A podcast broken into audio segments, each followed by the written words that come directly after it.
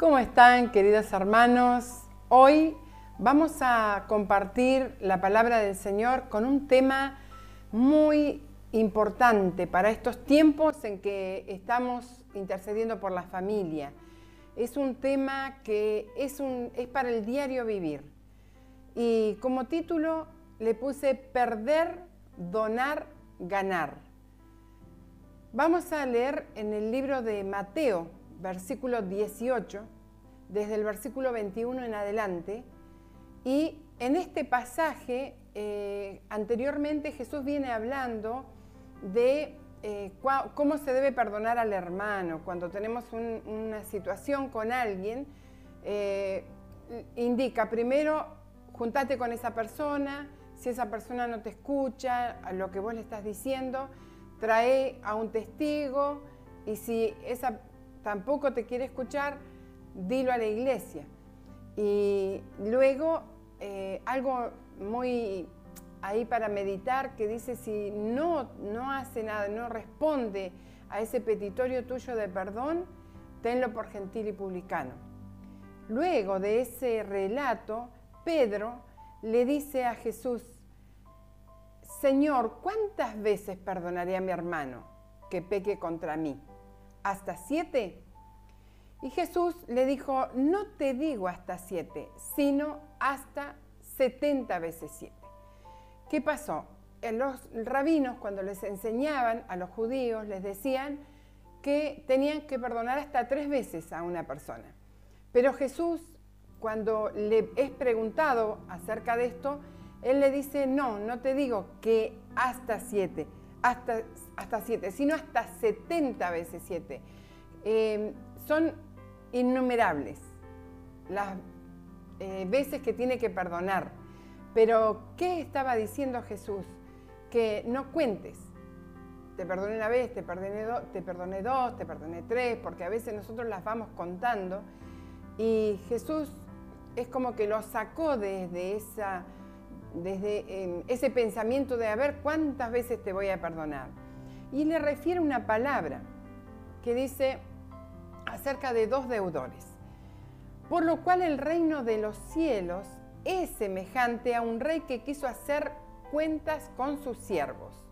Y comenzando a hacer cuentas, le fue presentado uno que le debía diez mil talentos. A este, como no pudo pagar, ordenó su señor venderle y a su mujer e hijos y todo lo que tenía para que pagase la deuda. Entonces aquel siervo postrado le suplicaba diciendo, Señor, ten paciencia conmigo y yo te lo pagaré todo. El Señor de aquel siervo, movido a misericordia, le soltó y le perdonó la deuda. Pero saliendo aquel siervo, halló a uno de sus consiervos que le debía cien denarios y haciendo de él, le ahogaba diciendo, págame lo que me debes. Entonces sus consiervos, su consiervo postrándose a sus pies, le rogaba diciendo, ten paciencia conmigo y yo te lo pagaré todo.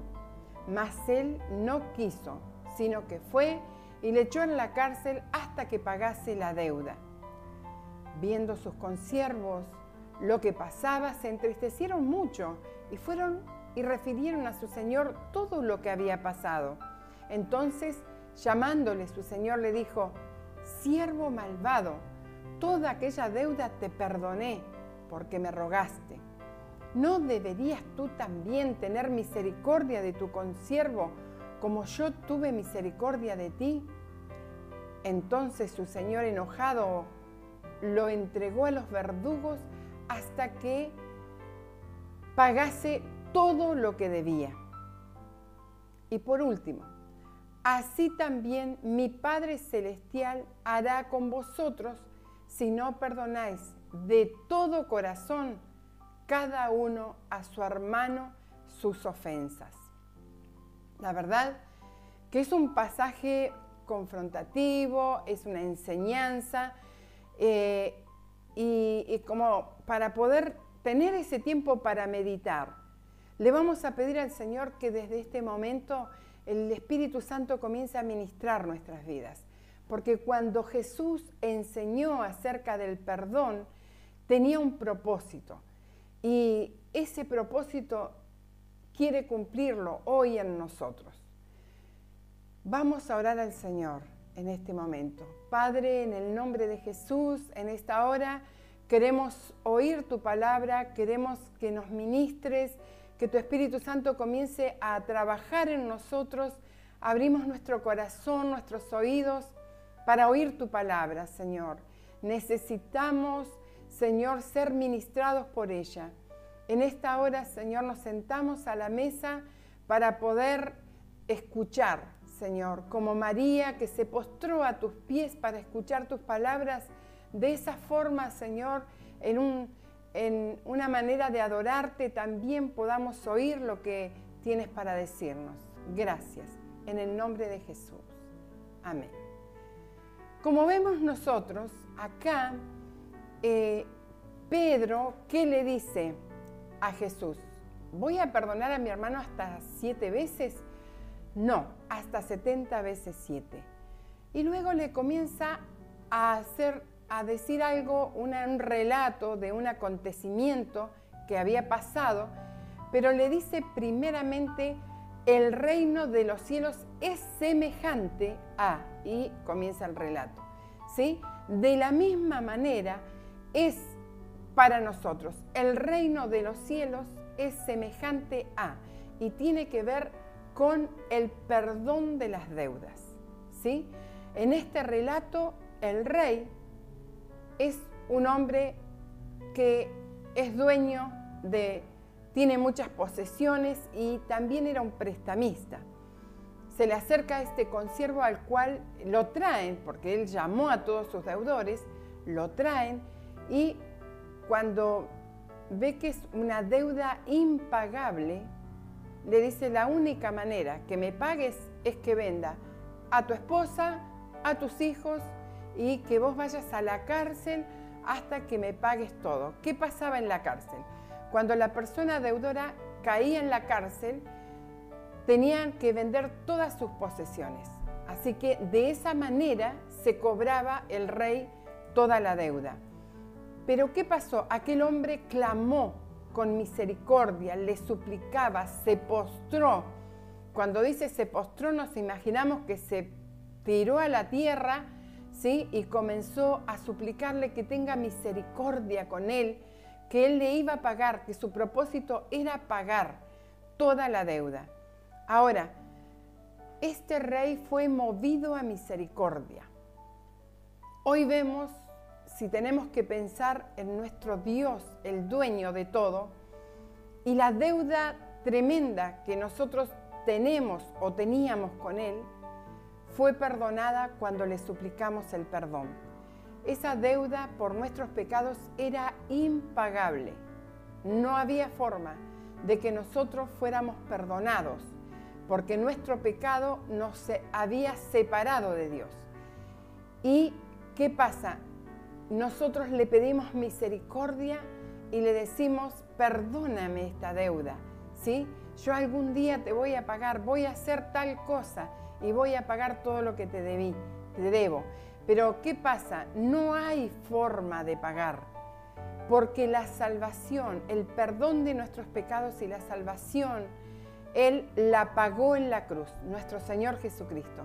Sabía que era una deuda impagable, por eso Él perdonó nuestros pecados, nuestras faltas y canceló la deuda. Jesús por nosotros ante Dios.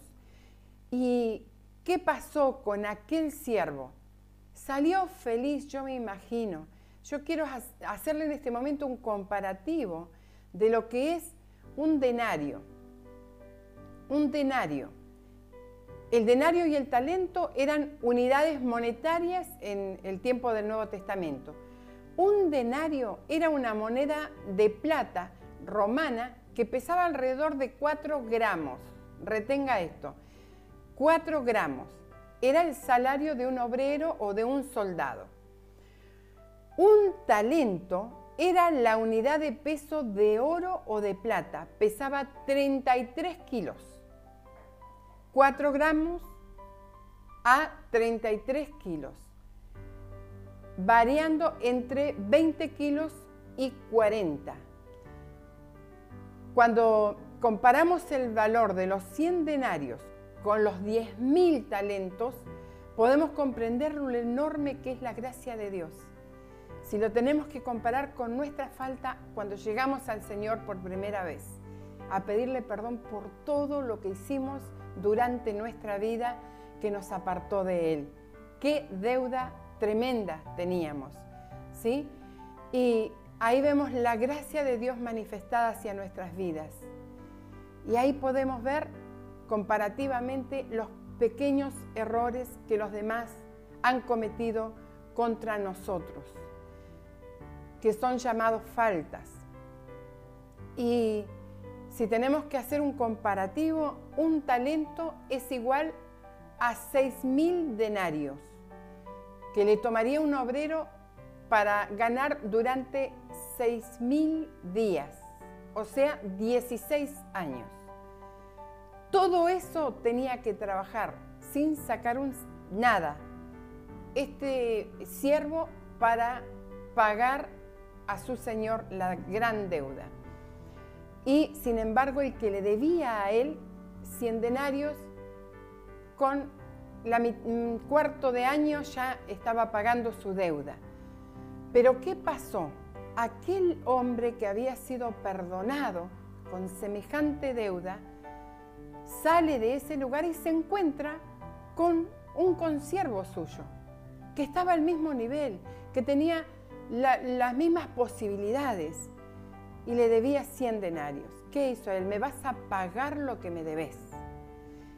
Y él le empezó a decir lo mismo. Empezó, yo voy a pagarte, teneme paciencia, te voy a pagar todo lo que me debes. ¿Qué hace este consiervo que acaba de ser perdonado de esta gran deuda? le dice no. Lo empezó a, dice, lo asió de su cuello, lo ahogaba, le empezó a, literalmente a apretar el cuello, nos imaginamos contra la pared y le dijo, me vas a pagar todo y como no vas a poder pagar, te envío a la cárcel. ¿Sí? Y lo envió. Cuando sus consiervos, todos sus compañeros se enteran lo sucedido, se entristecieron, se pusieron muy tristes. ¿Cómo puede ser que tremenda injusticia? ¿Y qué pasa con aquel siervo? Es llamado por su señor cuando su señor se entera y le dice, ¿no debías también tener misericordia de tu consiervo como yo tuve misericordia de ti?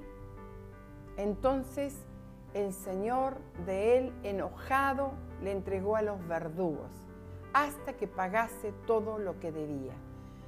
¿Qué consecuencias tremendas tiene la falta de perdón?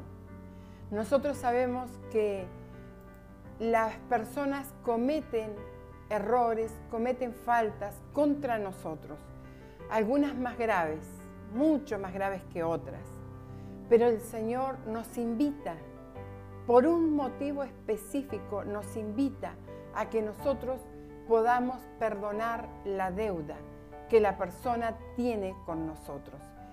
¿Por qué? Porque es algo que va a beneficiar justamente al que va a perdonar. Dice la palabra perdonar, quiero que leer un poquitito. ¿Qué es perdonar?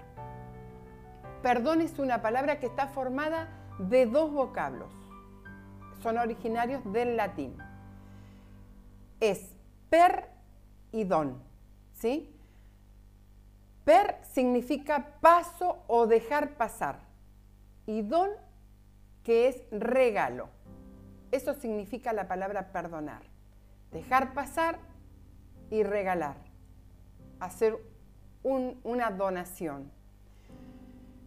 Por lo que el perdón se puede definir como dejar atrás una ofensa o renunciar al castigo moral o material de una mala conducta. Perdonar es un regalo inmerecido. Volvamos al momento en que fuimos perdonados por Dios a través de Jesús. Él nos hizo un regalo que no merecíamos. Nos perdonó de tal forma que nos dijo, la deuda está cancelada, no me deben nada. Bien, ahora, el perdón es la, la, acción que efectúa una persona a otra que le produjo una ofensa. Perdonar significa apaciguar la ira interior que queda tras el daño recibido, eliminar la sed de venganza. Importante lo que estamos tratando en este día para el entorno familiar, ¿sí? Como también para los de afuera, los que son también mis prójimos. Por tal motivo, el sujeto ofendido o agraviado renuncia a vengarse a reclamar un castigo, a la restitución o compensación. Perdona la ofensa por intereses superiores a esa ofensa que cometieron contra él, ¿sí? Como la paz interior y la tranquilidad de conciencia. El perdón puede ser solicitado por el ofensor o puede ser una decisión de la persona agraviada. Tiene estos dos parámetros importantes. ¿sí? ¿Qué significa? Que si mi ofensor no me pidió perdón, puedo tomar la decisión de perdonar. Porque a veces esperamos de brazos cruzados toda una vida que esa persona nos pida perdón y nos quedamos con todo ahí lo que vamos a ver en algunos pasajes de la Biblia y no estamos dejando que Dios trate con todo lo que nos pasó. Dios no quiere que nosotros estemos sufriendo. Dios no quiere que nosotros nos enfermemos. Dios no quiere eso para nosotros. Por eso nos dio el ejemplo, primeramente. Él nos perdonó la gran deuda. Y ahora Él dice, hagan lo mismo, ustedes, con todos los que los ofendieron en distintas situaciones.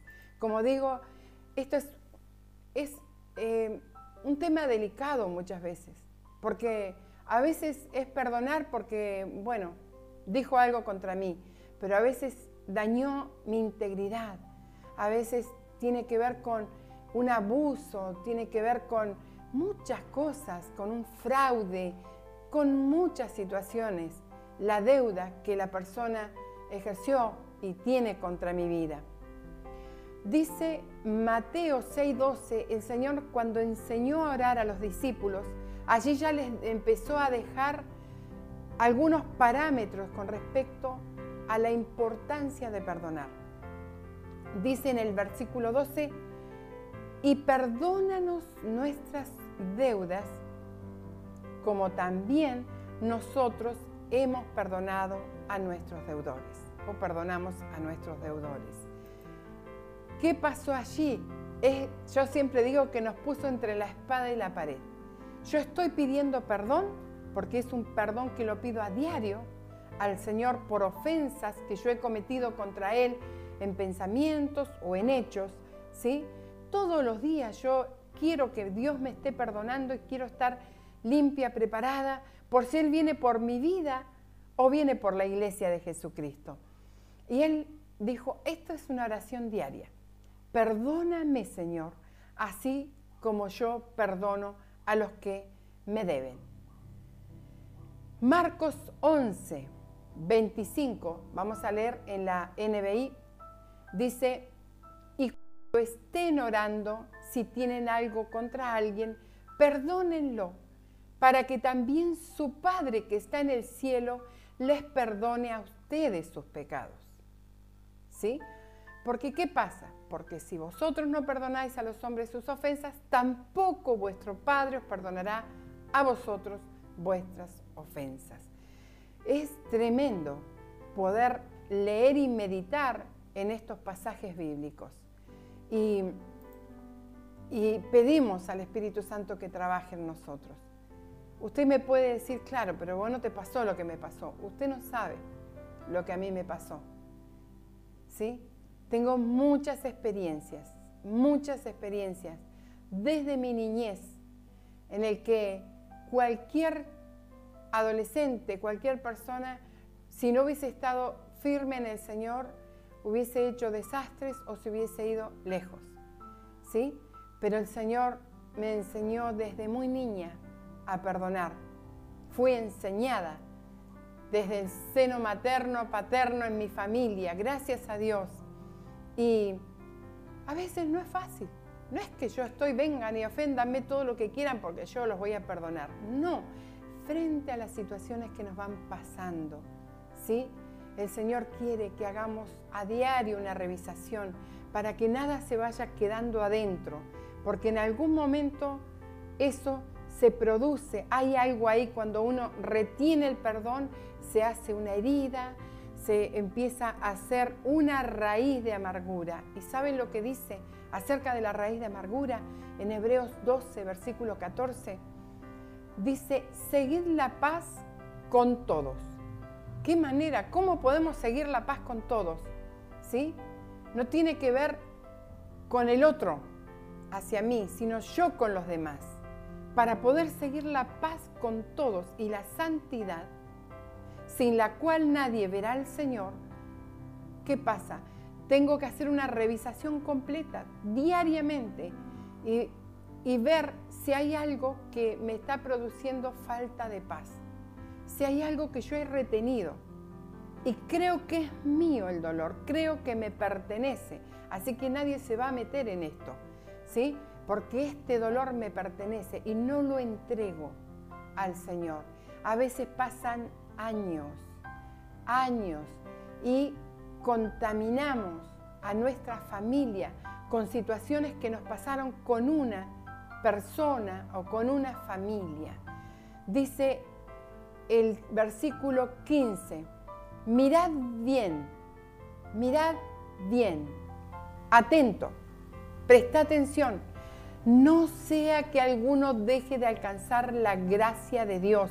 Ojo, nosotros somos perdonados porque la gracia de Dios se manifiesta en nosotros, si no, no podemos recibir perdón. Es imposible, porque el perdón de Dios es un regalo. Por eso nos dice, presta atención, mira bien, ponete en guardia frente a esta palabra. No sea que si alguna, que alguno deje de alcanzar la gracia de Dios, que brotando alguna raíz de amargura os estorbe y por ella muchos sean contaminados. Cuando yo he tenido una situación con una persona que me ha dañado y que yo me siento con todo el derecho de guardar rencor, de hablar mal, de decir de todo de esa persona, ¿qué pasa? Eso se hace algo que se pudre adentro, literalmente se pudre adentro. Entonces, en una situación que alguien nombró a esa persona o que pasó algo, la vi pasar, saltó todo eso. Y dice que brota esa raíz de amargura y contamina a muchos. Pero antes de eso, hemos dejado de alcanzar la gracia de Dios. O sea, cuando yo retengo el perdón, estoy el perdón hacia otros, estoy reteniendo el perdón que Dios me tiene que dar a mí. ¿Sí? Como dice el título, perder, donar, ganar. Perder. ¿Qué vamos a perder cuando perdonamos? Vamos a perder el dolor. Vamos a perder el rencor. Vamos a soltar ese rencor Vamos a perder esa raíz de amargura. Vamos a perder la sed de venganza, el enojo, la ira y muchas otras cosas más. Eso se pierde, se diluye cuando nosotros perdonamos. Luego donamos, ¿sí? Dice dejar ir, sembrar otorgar un regalo inmerecido. ¿Sí? Eso es donar. Cuando vos le das un regalo a alguien porque te nació, porque es el día especial de algo y vos preparás un regalo, vas, lo compras, eso tiene un valor que a vos te va a costar, ¿sí? Por eso lo estás regalando, con, estás abriendo tu corazón. Así es el perdón. Te va a costar porque te dañó la persona, pero estás eligiendo hacerle ese regalo. Pero no es para que el otro sea beneficiado, es para que yo sea beneficiada, vos seas beneficiado. Es muy importante que meditemos en todo esto. El, significado de donar, dar una cosa a una persona, especialmente cuando se trata de algo de valor y se entrega en forma voluntaria y sin esperar premio ni recompensa alguna. ¿Sí? O sea, luego que le perdonaste, no vas a ir a sacarle el perdón, ¿sí? Sino que vas, es un regalo. Vos le regalaste y esa persona se fue con el regalo. ¿Qué pasa? Esa persona puede estar presente o no. Puede haber partido del escenario de esta tierra, pero el dolor tuyo está todavía. La falta de perdón está. Entonces, podés hacer un acto perdonando a la memoria de esa persona, sea un padre, una madre, un familiar, un maestro, un pastor, una pastora, un líder, un patrón, quien sea, quien sea, un hermano o hermana tuya, que te dañó en un momento de tu vida. Entonces, eh, dice Lucas 6:37, la primera parte, yo quiero referirme a, a una partecita, pero voy a leerlo. No juzguen y no se les juzgará. No condenen y no se les condenará. Quiero acá. Perdonen y se les perdonará. Den y se les dará. Esto continúa, no es que está separado una cosa de otra. Den y se les dará. Se les echará en el regazo una medida llena, apretada, sacudida y desbordante, porque con la misma medida que midan a otros, se les medirá a ustedes.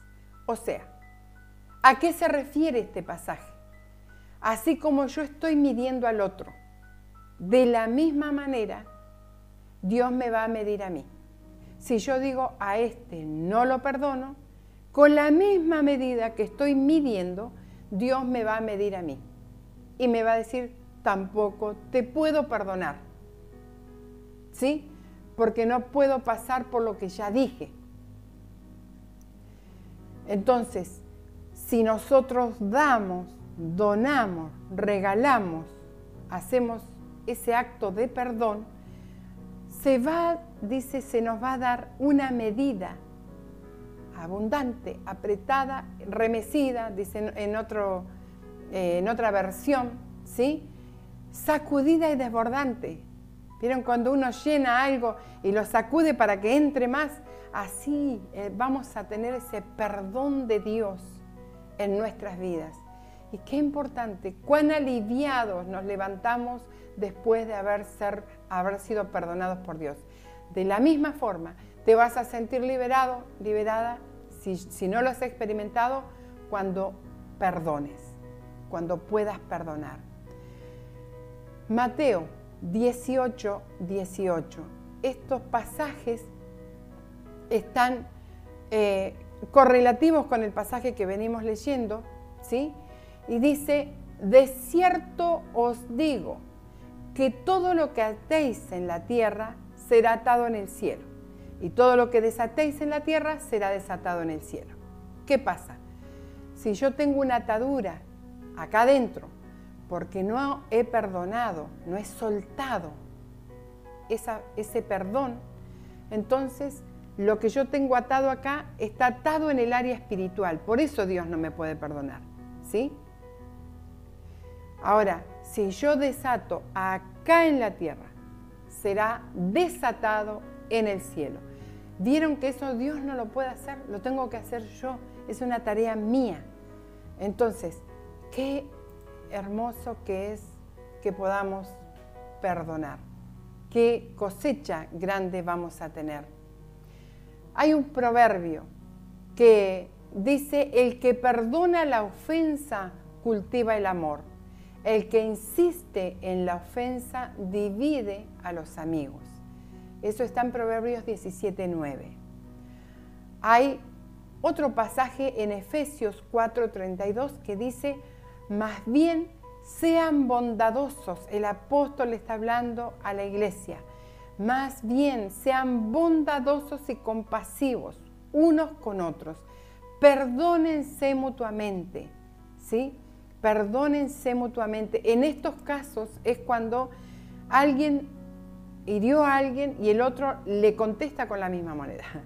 ¿Sí? Entonces los dos se tienen que perdonar, los dos tienen que conversar, los dos tienen que aclarar, sentarse y aclarar todo lo que pasó y perdonarse mutuamente. Esto muchas veces pasa en el seno familiar, en el matrimonio, padres con hijos o hijos con padres, ¿sí?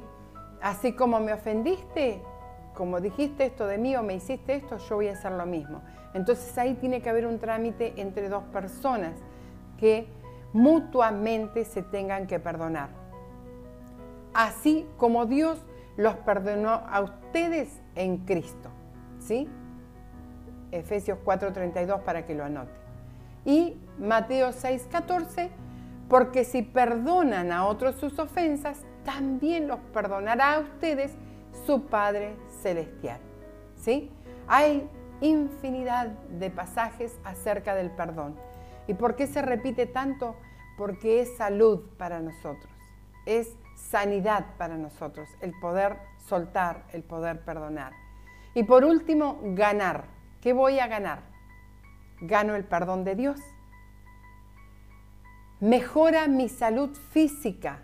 Usted sabe que la falta de perdón ocasiona enfermedades psicosomáticas, ¿sí? a muchas personas que están muy enfermas y todos los tratamientos que le han hecho no son eficaces, el médico le dice, va a sacar un turno con el psicólogo, ¿sí? Para que converse con él, con ella, y ahí pueda contar su situación y de esa manera pueda expresar todo lo que vivió y que su salud empiece a mejorar la medicación que le han dado comience a tener eficacia. También nos mejora la salud espiritual, nos libera, nos produce paz, nos restaura la comunión con nuestro Creador. Todos esos beneficios, todo eso ganamos y mucho más, que sin duda usted está pensando ahí en el lugar donde está escuchando. Así que tengo mucho más para contarle. No quiero contarle experiencias específicas porque quizá esa persona a la que en un momento yo perdoné está escuchando. Y no quiero, no es mi deseo lastimar a nadie. Pero sí puedo contarte el alivio que recibí cuando pude perdonar. ¿sí?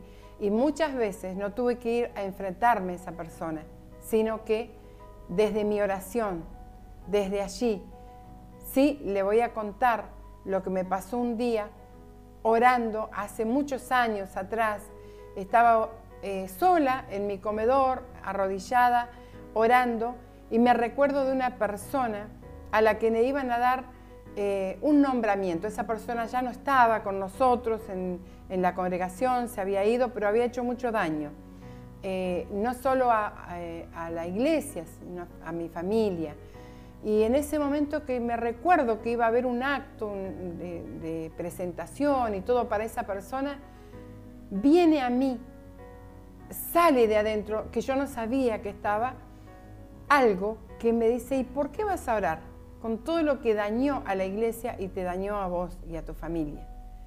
Instantáneamente, el Espíritu Santo me trajo convencimiento, porque salió a la luz lo que estaba allí, el dolor, lo que había ocasionado esa persona junto a otras más. Y en ese momento levanté mi mano en fe a la dirección donde estaba esa persona y le dije, Señor, en esta hora yo perdono. Nombré a la persona y a todos los que me acordé en ese momento, perdono a estas personas y en esta hora bendigo sus vidas. Los bendigo les deseo lo mejor, que Señor, usalos, que sean de, bendición para, para la ciudad, que sean bendición donde quiera que se muevan. Y me levanté de esa oración con un alivio impresionante, algo que yo no sabía que estaba ahí adentro. Entonces cuando el Espíritu Santo trabaja en nosotros, muchas veces va a salir a flote algo que yo no sabía que estaba. Ese es el momento para que yo extienda mi perdón. Yo te voy a invitar en este momento a que si vos deseas soltar a alguien, deseas perdonar, donarle, regalarle el perdón, puedas hacer conmigo esta oración. Así que inclina tu rostro y ora conmigo. Padre, en el nombre de Jesús, reconozco que he pecado contra ti y me arrepiento. Confieso mis faltas y mis errores. Te pido que me perdones por haber retenido el perdón hacia mi prójimo, hacia esas personas que me han dañado. En este momento es mi decisión perdonar a esas personas que me han ofendido, que me han herido, que han criticado mi vida, que me han hecho mal, me han robado, me han violentado de diferentes maneras. Entiendo, Padre, que perdonarlos no significa que yo justifico el mal que me hicieron. Lo que sí significa que es tu gracia, Padre, obrando en esta hora y quiero voluntariamente tomar la decisión de traer esas deudas de ellos conmigo y dejarlas a los pies de la cruz, en el nombre de Jesús. Si vos querés, podés nombrar a esas personas que te dañaron. Desde este momento, Padre, toma toda carga de mí y líbrame del peso emocional del rencor y de la sed de venganza. Te pido, Padre, que tengas misericordia de ellos eh, y que si no te han conocido, puedan tener un encuentro personal contigo. Aquellos que te han conocido, permite que puedan venir al arrepentimiento para que ellos también reciban perdón de ti y puedan ellos también ser sanados. Padre, te pido en el nombre de Jesús que sanes las heridas que han sido causadas en mi alma, en mis emociones, a consecuencia de esos pecados cometidos contra mí. Amado Jesús, cubre todas las heridas de mi alma, sanándolas y restaurando mi vida. Permite que el Espíritu Santo traiga a la superficie todo lo oculto en mis emociones y en mi mente causadas por las heridas del alma, de manera que pueda ser sanado, sanada. Borra toda consecuencia de esas heridas en mi carácter, en mis actitudes y en mi comportamiento con los demás. Y ayúdame, sana mi alma y devuélveme la alegría, la tranquilidad y la visión clara para el futuro. En el nombre de Jesús. Que Dios bendiga tu vida